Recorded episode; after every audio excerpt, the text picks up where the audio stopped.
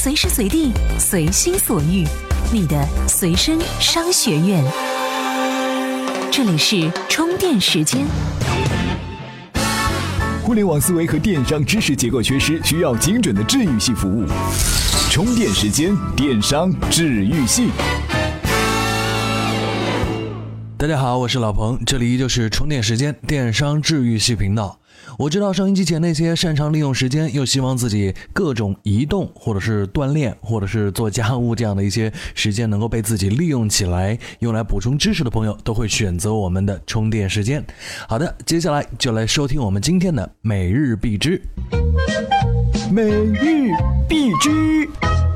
呃，IBM 涉嫌证券欺诈被股东起诉。三月三号消息，据路透社报道，近日一位 IBM 股东起诉该公司在将半导体业务出售给格罗方德半导体股份有限公司一事上涉嫌证券欺诈，因为 IBM 并未标记该业务为亏本生意。虽然 IBM 对这笔收购还倒贴了十五亿美元，被告还在诉讼书当中指出，IBM 对于公司业绩和前景预期具有误导性质。如若这些真相公之于众，那么 IBM 的股价将会猛跌。上海贝尔失联人力资源总监确认身亡。今年一月中旬突然失踪的上海贝尔人力资源总监贾丽宁日前确证已经身亡。上海贝尔方面称，公司失踪员工贾丽宁的遗体已被发现，经与警方确认，未发现生前暴力型损伤痕迹，符合生前溺水死亡的特征，排除他杀可能。失联前，贾丽宁曾通过微信爆出上海贝尔高管涉嫌存在贪腐以及滥用职权的行为。网秦前 CEO 林宇失联半年后回归，主管公司发展战略。在失联近半年后，前网秦负责人、董事长兼 CEO 林宇去向终于有了消息。林宇在2015年春节前已经回归网秦公司，主要负责网秦的战略以及创新等方向。当初林宇离职以及失联，给网秦股价沉重一击，股价最低达3.22美元。如今网秦股价依然在低位徘徊，仅4.07美元。网秦宣布的八千万美元股票回购计划，并未让投资人恢复信心。华为投资六亿美元开发五 G 专利，迎五 G 时代到来。三月四号消息，华为公司表示，二零一三年至二零一八年会投入六亿美元研发五 G 专利技术，并聚合了三百多位五 G 专家，在全球范围内成立了九个五 G 研发公司。华为首席执行官胡厚昆表示，五 G 研发支出可能上升，但没有给出具体的数字。根据上周由欧洲专利局 EPO 发布的一份报告，二零一四年华为是欧洲第七大专利申请人。二零一四年，华为被欧洲专利局授予四百九十三项专利，这些专利涵盖很多产品，不只是五 G。京东第四季度净亏损七千三百二十万美元，同比扩大。三月三号消息，京东商城周二发布了该公司截至二零一四年十二月三十一号的第四季度以及全年未经审计财报。财报显示。京东商城第四季度净营收为人民币三百四十七亿元，约合五十六亿美元，较上年同期增长百分之七十三。净亏损为人民币四点五四三亿元，约合七千三百二十万美元，上年同期净亏损为人民币一点一零亿元，同比扩大。这里是充电时间，电商治愈系频道。欢迎回来，听完资讯，我们再来了解一下风风火火的红包大战。这一轮的过年呢，是拉开了国内移动支付通过红包大战引发的争端的序幕。BAT 三大巨头是再次上演了瓜分互联网的年度大戏。与此同时啊，三星、谷歌、苹果他们都来势汹汹，在移动支付的市场呢是屯兵木马。虽然国内的移动支付依旧是互联网巨头之间的游戏，但国外却聚焦于硬件厂商之间的博弈。以客户端 APP 为主的支付方式主宰了移动支付的半壁江山，那以 NFC 等技术支撑的硬件支付蓄谋已久，他们能不能赢得一片天下呢？移动支付终究逃不过软硬件相竞争的格局。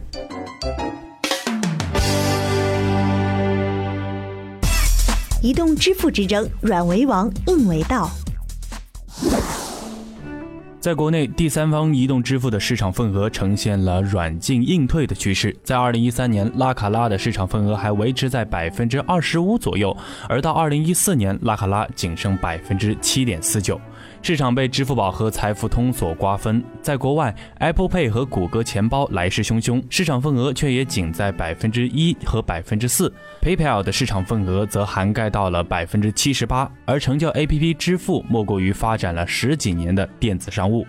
但是，尽管拉卡拉等借助外插硬件实现移动支付的市场不断被压缩，硬件支付依旧被手机厂商所青睐，就连可穿戴设备也开始垂涎这片市场。而走在最前面的当属苹果、三星和谷歌。苹果在最新的 iPhone 手机中加入了 NFC 的功能，再借助 Touch ID 的功能，快捷安全的支付场景应运而生。Apple Pay 仅上线一个月，美国五大零售商通过 Apple Pay 完成的交易就占到了交易额的百分之零点一到百分之一点六。库克为此在多种场合表达了对 Apple Pay 的自信。谷歌钱包的机理和 Apple Pay 相似，都是借助于 NFC 功能来实现的。为此，谷歌收购了美国三大移动通信公司合资的 SoftCard 技术。在三大运营商的智能手机中预装谷歌钱包，进而来扩大其市场份额。而三星收购了美国初创公司 LoPay，兼容 POS 终端和 NFC，借此布局移动支付市场。苹果、谷歌和三星在布局移动支付时，把线下资源看得很重，且纷纷对 PayPal 不予理睬。对于用户来说，与其在 APP 支付上绑定银行卡，进而扫描输入密码进行支付，倒不如直接使用手机的 NFC 来得轻巧。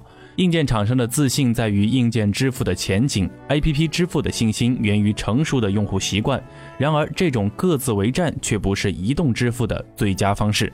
去年，马云和库克一周之内两次会面，让不少人对支付宝和 Apple Pay 的合作兴奋不已。然而，由于种种原因，传闻中的合作已经风轻云淡，而这也传递出了另一种信号：将用户继承的支付习惯和可靠的硬件支付相结合，或许是移动支付的最佳方式。移动支付平台不可能出现百花齐放的局面，无论是 APP 支付巨头还是手机厂商，刻意的去阉割用户体验，一定得不偿失。既然双方都有野心，那么合作也就是命运使然。听完这些啊，老彭发觉，A P P 支付方式呢是把握了移动支付的现在，但硬件支付却是瞄准着移动支付的未来。相信在这场软硬之争当中，肯定会发生很多有意思的事情。根据老彭自己的想象，我觉得还可能发生一件事情，就是突然一下，呃，软件和硬件都没用了，基于生物移植技术的。啊，这样的一种支付方式呢也会发生。比如说，现在不是有语音支付吗？未来说不定可以根据你的基因组来进行支付。当然，我们期待我们的生活会因此改变，也不希望人类在这些方式商业上的竞争浪费太多资源。上述内容我们要感谢自媒体人 Art 和他的文章。怎么样关注我们的微信公众号呢？您在微信内搜索“充电时间”，就可以找到加 V 的我们了。关注后赶紧开始每日签到，积分可以兑换礼品哦。感谢各位收听我们的节目，也提醒大家，关注了“充电时间”的微信公众号之后呢，您可以在里面找到一些群入口。关注了微信公众号并进入我们的群，会发觉有很多跟你一样等待着充电的朋友跟我们待在一起。未来总是很难被精准的预测，但对未来轮廓的预测往往会产生巨大的价值。在这个时间点上，Apple Watch 这个产品的形态已经逐渐的清晰，所以做方法论的、做产品的、做战略的都开始尝试预测它的走向。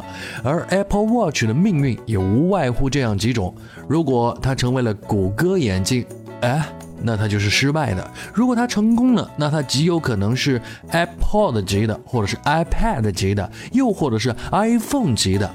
当然，这都是在苹果的各个档次商业当中来实现的一种商业环境，为自己产品独特营造的形态。但是，它自己会成为一个单独的量级吗？除了本身的功能之外，还有大量的原因是源自于 Apple Watch 市场对它的认可程度。在我们充电时间的微信公众号里，就在进行这样的一场调查：多少钱你会买呢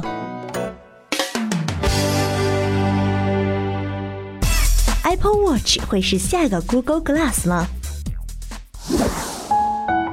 以苹果今时今日如日中天的地位来考量，Apple Watch 首先不会重蹈 Google Glass 的覆辙，关键在于能卖出去多少。而在成功的量级上判断，短期 Apple Watch 更可能会是 iPad 这个级别的产品，但在长线上，它很可能会超越 iPhone。而 Apple Watch 能否超越 iPhone 的关键在于怎么定位这款产品。如果说它的关键角色是一个扮演智能壁纸角色的手机辅助设备，进而必须依赖于 iPhone，那它就不可能超越 iPhone。但如果它将扮演的角色是世界数据化后人与数据世界交互的核心枢纽，并且适配大部分的智能手机，那它就可能会超越 iPhone，并且弱化 iPhone 的作用。这里的关键点是 Apple Watch 是否会成为一个真正独立的新品类。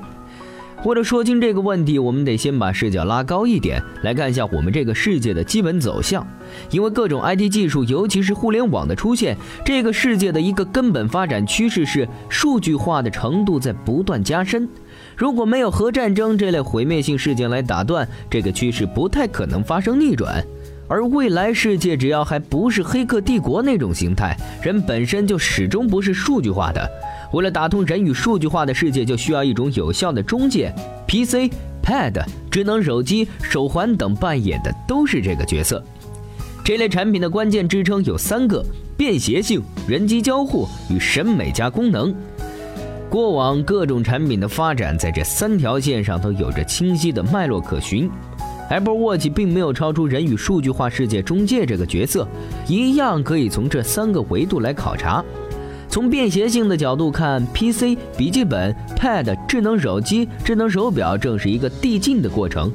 手表虽然到不了四肢那种程度，但肯定可以在便携程度上超越之前的所有产品，包括现在便携性最好的手机。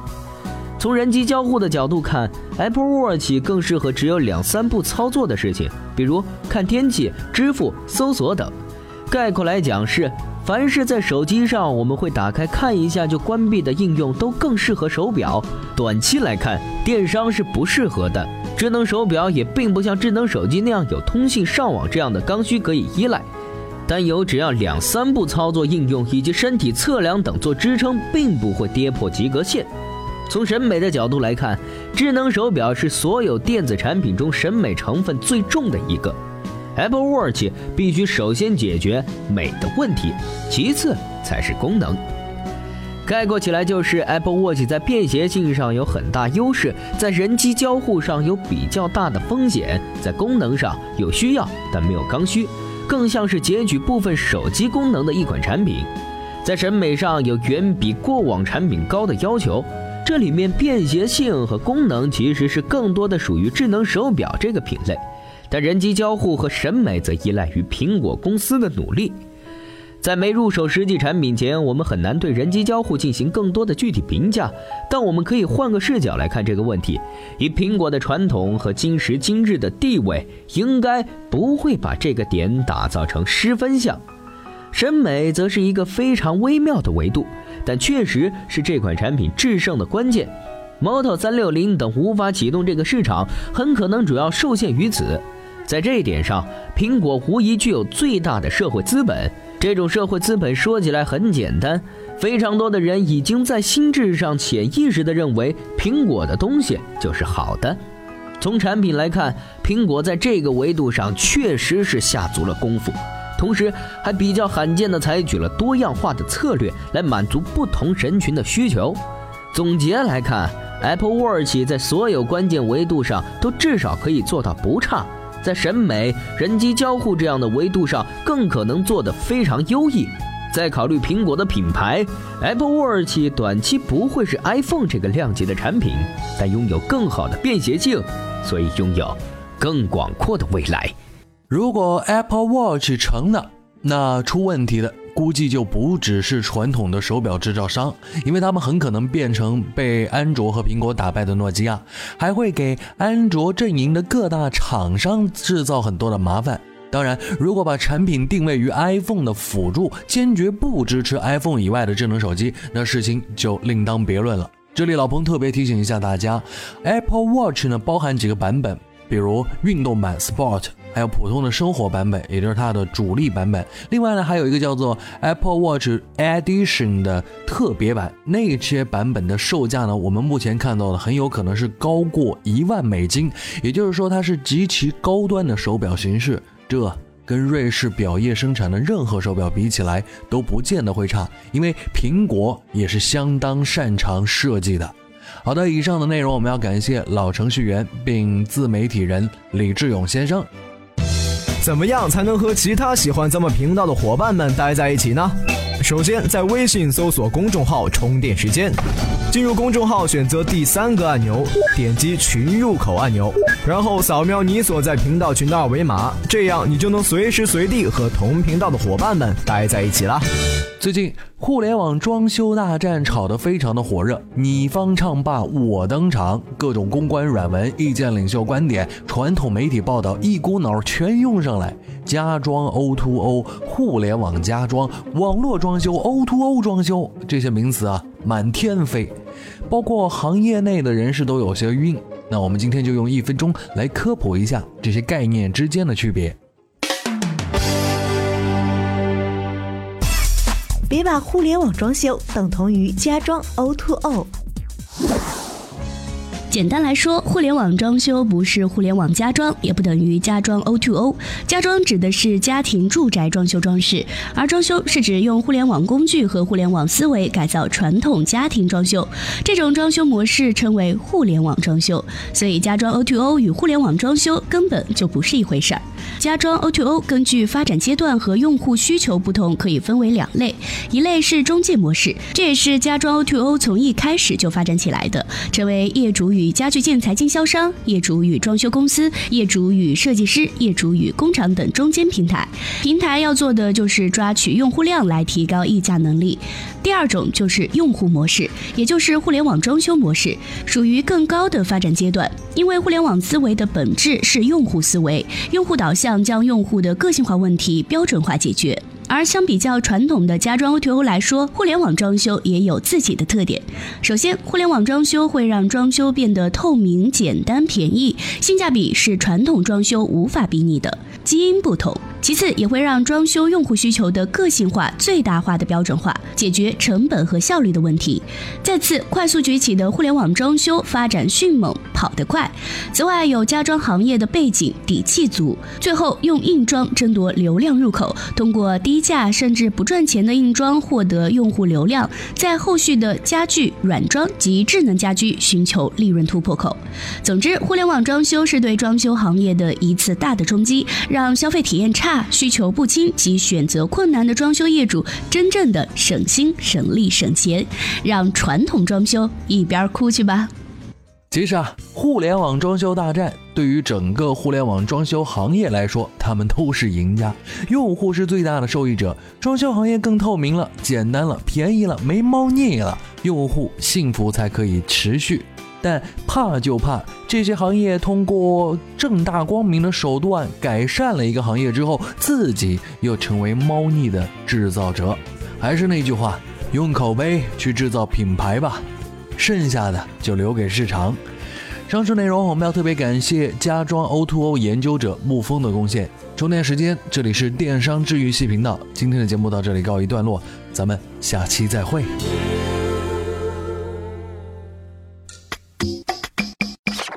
趋势、观点、数据、调查，简单的收听动作，把握行业风向；高效的时间管理，掌握知识方法。充电时间，时刻补充，随时在线，